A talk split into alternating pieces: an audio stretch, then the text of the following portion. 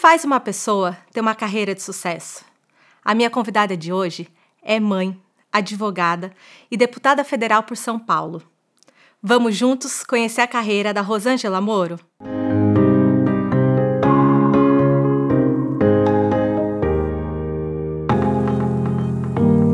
Oi, Rosângela, seja bem-vinda ao Carreira e Você. Muito obrigada tá, por ter aceito o meu convite para participar.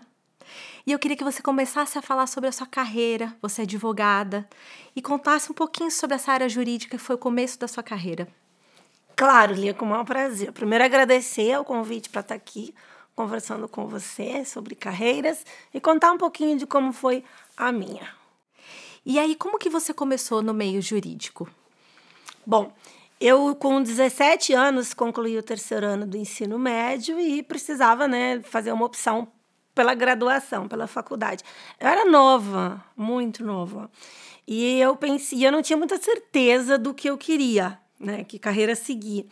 Aí eu pensei no direito, porque o direito abre um leque de possibilidades, e porque eu sempre gostei muito assim, ah, de fazer justiça, de ver é, tudo que era relacionado à justiça, demonstrava o interesse. E daí eu fui fazer direito. E daí eu entrei na faculdade, no, logo na, na, primeira vez que eu prestei vestibular, eu entrei e fui aprovada. Foram cinco anos de, de curso. E, e logo depois comecei a trabalhar na área, nunca mais parei. E hoje eu vejo re, re, retrospectivamente que é, era uma profissão que tinha, tinha a ver comigo. Porque às vezes tem pessoas que começam um curso, não se encontram, e dá tempo sempre de fazer outro, sempre dá tempo para tudo. Mas no meu caso eu vi que não, era, era o que eu tinha que ter feito mesmo, que foi direito. E teve alguma realização dessa época que te marcou? Ah, primeiro, passar no vestibular já marcou, porque era 1997 não, 1992, eu estava saindo da faculdade. E eram só três faculdades de direito na, na cidade que eu, que eu que era Curitiba, uhum. que eu prestei vestibular. E eu não, não tinha a possibilidade de prestar vestibular em outras cidades, né? Por uma questão de situação econômica, familiar. Então, a primeira conquista já foi essa, a aprovação. Era uma faculdade muito tradicional. Passavam, assim, 100 alunos por ano só metade entrava na turma do primeiro semestre e a outra metade na turma do segundo semestre, e era um curso concorrido. Então, ali já foi uma grande realização pessoal conseguir ser aprovada na Faculdade de Direito de Curitiba. E na área jurídica, você trabalhou em empresa ou em escritório? Eu não, na área jurídica, eu comecei, desde o começo da faculdade, excetuando o primeiro ano, eu busquei fazer estágios né? Porque o estágio é uma excelente oportunidade para você aprender na prática aquilo que você está aprendendo na academia. Então, o meu primeiro estágio foi num escritório de advocacia, mas eu era muito cru ainda para escritório de advocacia no começo da faculdade. Então, tinha tarefa, mas eram tarefas mais aleatórias, assim, não necessariamente. Uh, era, eram tarefas assim, para proporcionar uma ambientação do estudante no, no escritório. E foi, ficava, cumpri o meu contrato, fiquei até o final. Depois eu fui fazer estágio na, no órgão público, que era a Fundepar, Fundação de Educação do Paraná, que providenciava suporte para as escolas é, estaduais. E eu trabalhei no setor de licitação, compras e licitação, editais, era, era, aprendi muito. Fiquei um ano lá. Depois, depois eu fui trabalhar, também seguindo, aí eu já tinha um pouco mais de bagagem de faculdade, né? Aí fui trabalhar nos juizados especiais, é, que eram chamados naquela época de juizados de pequenas casas, de menor potencial ofensivo, que eram julgadas nesses órgãos. E lá eu fiquei acho que uns dois anos, assim, que eu gostava bastante também. E desde lá, logo em seguida, eu me formei e trabalhei também com, numa empresa a minha experiência de trabalhar dentro de uma empresa foi com propriedade industrial, marcas e patentes, e de lá eu saí direto para escritório de advocacia e fui por onde eu circulei. Desde então, da minha carreira, escritório de advocacia. Meu primeiro emprego foi com uma advogada super talentosa, mulher. Era um escritório majoritariamente feminino, coincidência, né?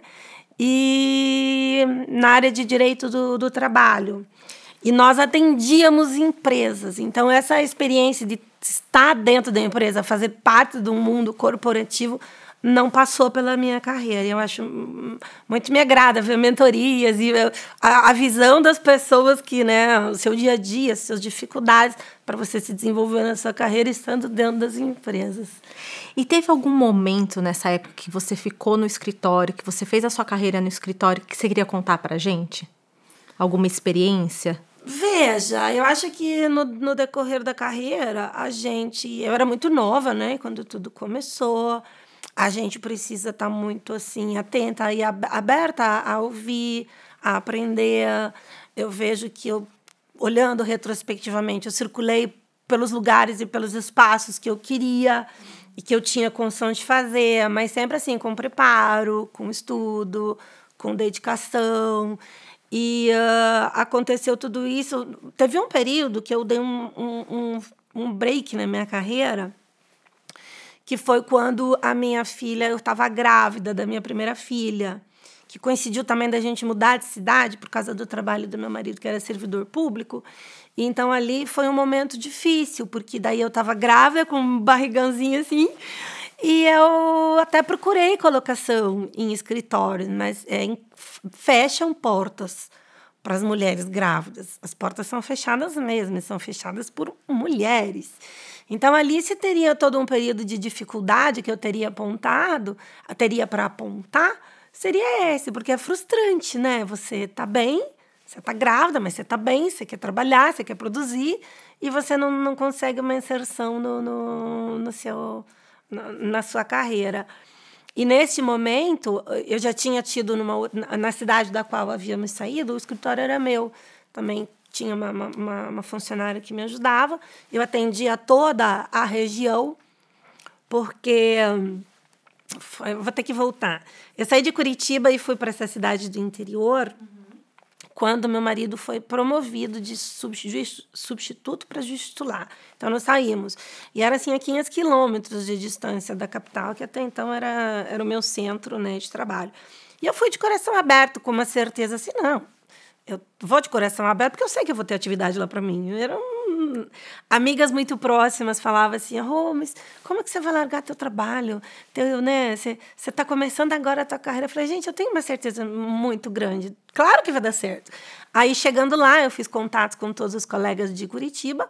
E ao invés deles irem para o interior fazer as audiências e cumprir os prazos, eles mandavam para mim.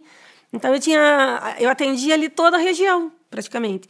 Faz Iguaçu, Cascavel, Chateaubriand, Toledo. Então, e eles me mandavam e era um ritmo que para mim estava ótimo, né? Era um volume de trabalho que eu conseguia dar conta sozinha, com uma, auxiliar, uma estagiária auxiliar, sem precisar ter uma estrutura com um corpo de advogado muito grande, porque eu também não sabia quanto tempo eu ia ficar lá. Uhum. Daí, passada essa fase, daí a gente mudou para Joinville, que é essa que eu. Daí fui grávida e pensei, não, agora eu não vou montar a minha estrutura porque eu estou grávida, mas eu queria trabalhar numa estrutura com, com outros colegas, né? Não deu certo. Aproveitei o tempo, que daí não tinha nem emprego, para eu fazer uma pós-graduação. Foi onde eu aproveitei e fiz pós-graduação, estudei ainda mais inglês. E daí nossa filha nasceu e daí, com o nenê de colo também, batem porta na cara, né? Então, e, e, essa é a dificuldade que eu teria de dizer na minha carreira nesse período da maternidade. Não para mim, eu podia contar com uma rede de apoio e assumir meu, minhas obrigações e ia dar conta das atribuições que me, forem, me fossem confiadas. Mas por receio, por alguma coisa do outro lado, que olha para a mulher e fala assim: não, mas com filho pequeno, imagina que vai faltar, que não vai poder viajar, que não vai estar disponível. Quando a gente sabe que não é assim, né? Bem isso mesmo. Então, sucintamente foi isso. Esse é um episódio que eu lembro assim com, com tristeza. Você falou. você falou muitas coisas, mas eu queria que você falasse pra gente quais são suas principais características como profissional. Uma eu já vejo muito como coragem aqui. É, eu não tenho medo. É. Eu não tenho medo de. O medo não me, não me pega. Eu sou. Eu vou falar características. Depois você, que é a mentora, vai dizer, né? Se são pró ou contra. Eu sou uma pessoa muito determinada. Eu sou uma pessoa determinada e eu sou uma pessoa prática. Então, de repente eu quero uma meta, ah, mas estou tentando um caminho, ó, não está dando, é porque se não está dando é porque não é para si. Para e tenta de outra maneira. Não é desistir, É adequar a rota para você chegar onde, onde você quer. Muda a estratégia, mas não muda o Exatamente. objetivo. Você muda a sua estratégia, mas para você chegar lá, lá onde você deseja chegar. E, e, e, e um certo desapego, assim, um certo de, de. Eu gosto de estar em equipe, eu gosto de estar em grupo, isso também é uma característica. Eu acho que, por mais que um tem uma ideia, mas ninguém dá conta de atingir um resultado sozinho. Você precisa de uma equipe no teu entorno, todo mundo trabalhando junto. Isso são coisas assim que me, me agradam também na, na profissão. Tá junto, time, né? Eu acho que é uma vitória, assim, vitória minha depende também do entorno, de estar tá todo mundo na mesma página, de estar tá todo mundo, né, focando na mesma meta. Eu acho que isso é um é uma receita de sucesso, eu acho. Com certeza. Agora vamos falar um pouquinho sobre o âmbito político. Você, recentemente, foi eleita deputada federal por São Paulo com mais de 217 mil votos. Sim. Como que está sendo essa experiência para você profissional? Está sendo uma experiência bem é, desafiadora, né? É desafiadora. É, então, porque eu saí de uma vida de advogada eu me afastei mesmo. Eu poderia advogar, eu só não posso advogar contra a União Federal e contra as instituições, né? Eu tenho um impedimento de ordem disso, mas eu me afastei temporariamente pela, do, do, meu escritório e, e, tal, porque eu quero estar tá focada, 100% focada numa única atividade. Durante o exercício da advocacia, eu me aproximei, na verdade, sabe aquela coisa cai no seu colo de paraquedas assim? uh, por um movimento de pessoas com deficiência, que é o movimento das APAES. Então, quando o presidente lá do Paraná foi me convidar para como precisavam de uma advogada, eu pensei assim, ah, devem ser uma reclamatória trabalhista, um contrato, uma locação. Claro, contem comigo. E de repente eu fui apresentada para um universo de, porque quando você vai advogar para um movimento desses, a gente está falando de defesa de direitos, que é a implementação de política pública. Então eu fui assim absorvida por esse assunto, e é um assunto que, sabe assim, aquele assunto que te dá brilho no olho? Né? Que a gente faz trabalho tudo com amor, mas tem uns resultados que você vê que te dão um brilho no olho. E eu me envolvi muito com a questão da, das pessoas com deficiência. Aí eu trabalhava com eles como procuradora, né? Então eu ia, eu tinha que atender e gerenciar um jurídico de 336 entidades todas no, no, interior, né? E eles se apegavam à, entidade estadual, que no caso era eu. E claro que no começo, como tudo, e se você dá uma orientação, ah, interpretação melhor para conseguir esses objetivos, né, esse documento, ou qualquer situação que eles precisassem, eles meio que seguiam como regra. Então lá eles me conheciam assim, ah, doutora Rosângela das Apaz. E era, eu sentia um peso da responsabilidade. E daí eu ia, uma, o contrato era uma vez por semana, daí eu comecei a me envolver. Falei, gente, mas eles precisam de mais apoio, eles precisam de, de mais assistência. Né? E só sei que de repente eu estava lá quase todos os dias na federação. Depois, é, junto em paralelo com o meu escritório, sempre, né? Porque são cargos assim de indicação política e o presidente que entra na entidade, ele tem todo o direito de formar a equipe dele, é assim que tem que ser. Então, eu mantinha também o meu escritório da advocacia de atender clientes que não fossem as entidades. Aí comecei a me envolver também, até por decorrência, me informar melhor e buscar interagir com a Federação Nacional. Quando a Federação Nacional teve uma vaga para procuradora jurídica, eu me candidatei. Falei, ah, já tinha muita experiência no Estado, acho que eu estou pronta, quero ir. Daí eu fui aprovada pelo Conselho de Administração e fiquei trabalhando com as duas, assim. E mais o meu escritório. Então era como se eu tivesse, assim, três empregos. Tirava um período da manhã, focava no estadual, um período da tarde na nacional e o que sobrava junto com a equipe que eu montei no meu escritório. Então era um, era um período assim de três empregos, literalmente. E eu sinto saudade, era, era, era muito gostoso. Mas a vida é feita de ciclo. A vida é feita de ciclo, né? Então, nessas entidades, eu atingi o máximo do potencial que eu podia atingir. E aprendi muito com política pública, o que me deu uma certa segurança para assumir a posição de, até no passado, candidata para disputar um cargo e hoje está deputada federal aqui para São Paulo. E como que tá para você esse essa nova nova carreira, no começo? É que veja, assim, é, eu não consigo falar que é uma carreira. Né? Eu sou mãe profissional, advogada, eu estou na política, né? Eu não me vejo até assim, não, não me vejo ser deputada para sempre. O meu foco é quero fazer um bom trabalho enquanto parlamentar. Então eu pego, eu sou uma pessoa técnica, né, que estou na política e eu estou tentando usar essas ferramentas que eu disponho a meu favor. É desafiador, porque na política é, é consenso, é construção, é articular com os outros, articular no melhor dos sentidos, ter um diálogo para aprovar políticas públicas que façam bem para a sociedade. Então, essa parte está sendo absolutamente nova para mim. Você é deputada federal por São Paulo, né? certo. né? O estado mais rico do país. Certo. Quais pontos você acha que você poderia ajudar para melhorar esse estado? Veja, realmente, São Paulo é um estado riquíssimo, São Paulo é a locomotiva do, do país. Uhum. Agora, veja, quando eu sou deputada federal por São Paulo, e qualquer deputado federal, a gente faz leis federais, né? diferente dos deputados estaduais que estão focados na produção legislativa vinculada diretamente ao estado de São Paulo. Então, eu, é, pelas pautas com as quais eu trabalho, que eu tenho mais experiência, que eu tenho os contatos, que são as pessoas que confiaram em mim o seu voto e me colocaram no parlamento.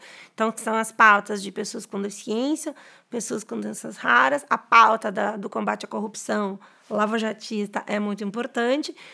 Então, são essas as principais áreas de sem prejuízo de outras, porque lá como parlamentar nós temos que votar tantos outros assuntos, mas são pautas que não são exclusivamente para São Paulo, né? Como deputada federal, a lei aprovada lá vai valer para todos os estados da federação.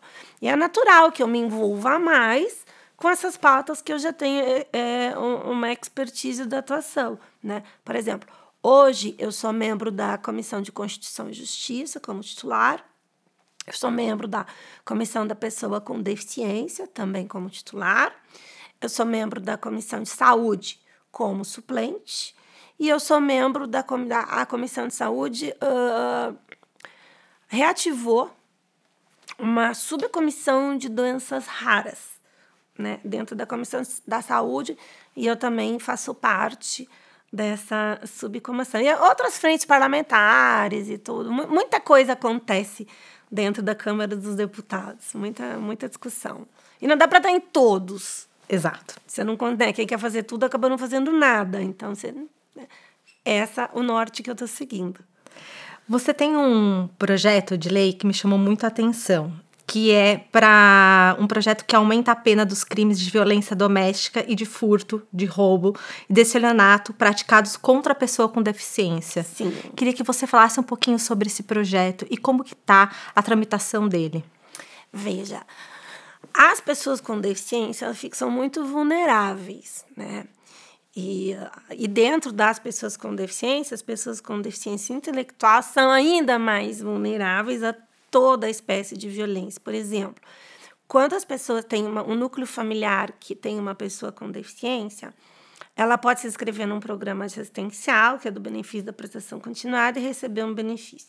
Então, não é raro de acontecer de irmão, de tio, de alguém, pega o cartão do benefício, essa pessoa fica desprovida ali do básico que precisa, uh, que seria uma violência patrimonial, uhum. né? Uh, também não é, infelizmente, a gente não gostaria de estar falando isso, mas há casos de violência também sexual com relação às pessoas com deficiência. Há casos de todos os tipos de violência. Então a gente precisa, pela e há casos de que os, agressor, o, os agressores são as pessoas que justamente deveriam ter o dever de cuidado daquela pessoa. Então a gente tem que, eu propus isso, Uh, vendo os números, que são assustadores, os números de violência crescem muito, né?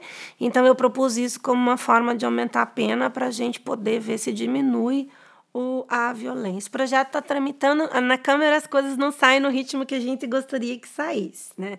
Você tem que pegar a mão no projeto, passar nas comissões, buscar aprovação e depois, com urgência, sem urgência, uh, votar no plenário para que ele possa vir ali. E ainda, daí vai para o Senado.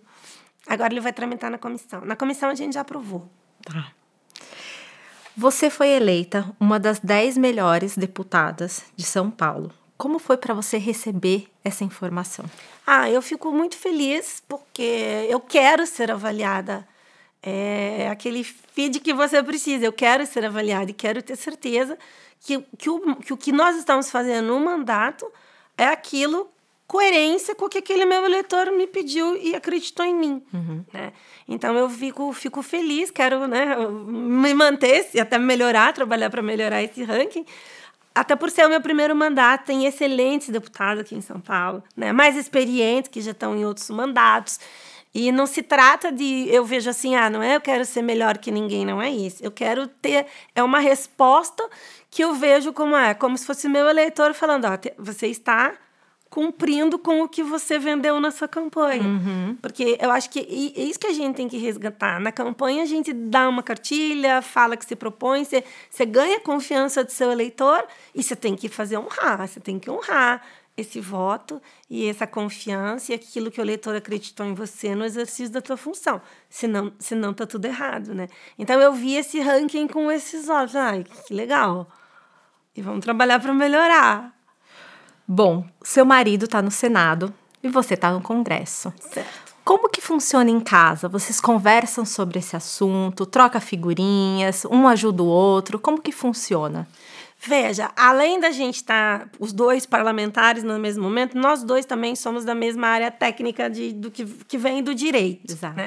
E isso sempre aconteceu. Ah, me ajuda a interpretar aqui. Uh, nunca foi assim, ele enquanto juiz de outra função, eu não me metia no trabalho dele, muito pelo contrário. E ele também, se bobear, você não sabe nem o endereço do meu escritório onde era. Só ah, aquele prédio, mas...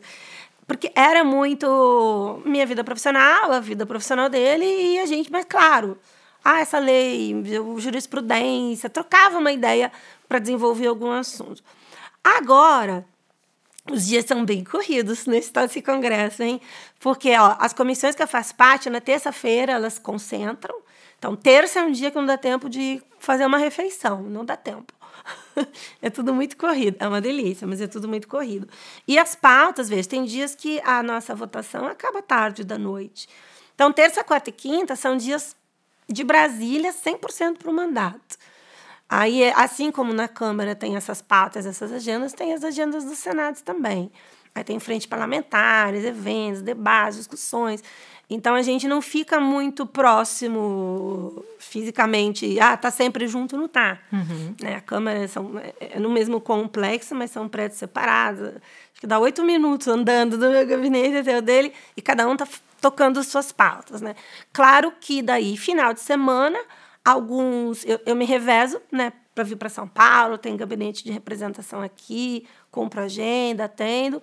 Mas tenho mãe, minha mãe tem 89, em Curitiba. Então eu vou alguns finais de semana para Curitiba também, para né, aquele momento família também, que você se recarrega e para continuar nas, nas suas atividades. Exato. E a gente precisa disso, né? Sim, Desses momentos, né? sim. né? Ver os cachorrinhos que estão lá. Exato. Dar uma recarregada para a gente continuar aí a semana depois para frente. Aqui na família a gente busca os nossos... A gente se reconecta, eu acho, né? É, a Na família base. e na natureza. A gente se reconecta para poder continuar fazendo o que tem que fazer. E agora, qual que é o seu objetivo profissional? Você está como deputada federal, como você me disse, mas você tem ainda um objetivo como representante do povo? Olha, o meu objetivo é ficar focada no meu mandato de deputada federal e conseguir aprovar os projetos pelos que, que tem, tem muita necessidade no país, né? E conseguir uh, aprovar projetos que sejam bons para o Brasil, eu me coloco numa situação de oposição ao governo, porque as pautas que o partido do governo defende são pautas com as quais assim eu não concordo. Eu, eu sou de um perfil mais liberal na economia, um Estado menor, um, uma, um, economia liberal, um Estado menor, mais enxuto. E a gente vê que o atual governo tem um, uma outra. PT tem um, um outro nuance de caminhar. Né? Então, eu quero votar com pautas, ainda que seja oposição, se vem projeto bom, que é bom para o país, uh, a nossa pauta é o Brasil, né? Votar projetos bons, é, pegar na mão dos projetinhos lá que são da minha autoria e tentar aprovar, porque em que pese é, sejam projetos muito pontuais, mas para essas pessoas e outros tantos projetos também pontuais, vai fazer uma diferença enorme naquilo, uh, nas pessoas com doenças raras, nas pessoas com deficiência, para o dia a dia deles. Então, é esse o meu objetivo. E claro, sempre olhando aqui também por São Paulo, mas repito, as pautas são, são nacionais, né? É, vai vir a questão de emendas parlamentares agora.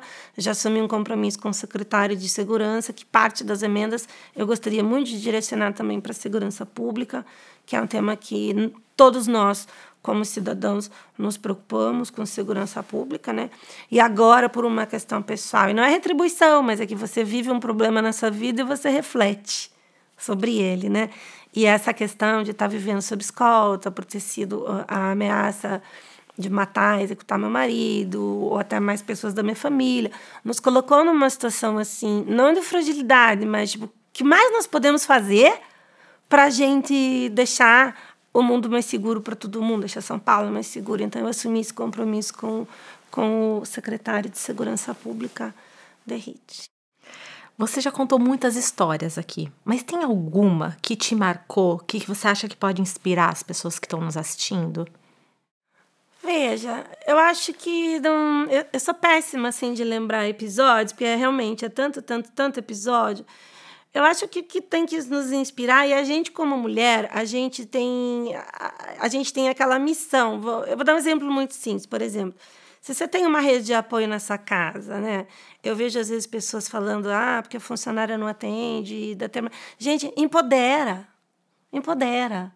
Né? Se você empodera a pessoa que está com você, se você redireciona a energia, você não acentua aquilo que você não gostou, que não está bom, que dá para melhorar. Direciona a energia daquela pessoa, canaliza para aquilo que ela faz de melhor. Eu acho que. E, eu não vejo isso muito. Vejo, mas é.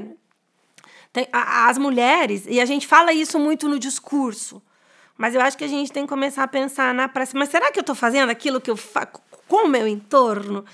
Então, eu acho que a gente tem que, que ver isso, é, empoderar. Se a gente fala tanto, ah, mulher vem para política, mulher vem. Se a gente convida que a gente quer, não pode ser da boca para fora. A gente tem que, que empoderar. A gente não vai poder pegar na mão e fazer por ela. Mas eu acho que nesse, por exemplo, no, no, no seu ambiente da sua casa, empoderar alguém no seu ambiente da sua empresa, empoderar alguém no seu, no, né, no, no, na minha realidade agora que chama um gabinete, empoderar alguém. E assim a gente vai montando essa rede de, de apoio, porque é possível, né? Então, assim, desculpa, não me vem nenhuma, nenhuma história de mundo profissional na cabeça, assim. Uma coisa que eu tento né, todos os dias também, as pessoas me veem e olha, a esposa do fulano, esposa do Moro, esposa do Moro, gente. Isso é um, é um trabalho a ser. Agora, no mundo da política, parece que eu comecei do zero e tô, e tô, e tô tentando mostrar: olha, aqui é Sérgio Moro, aqui é Rosângela, casada com muito orgulho, mas é diferente.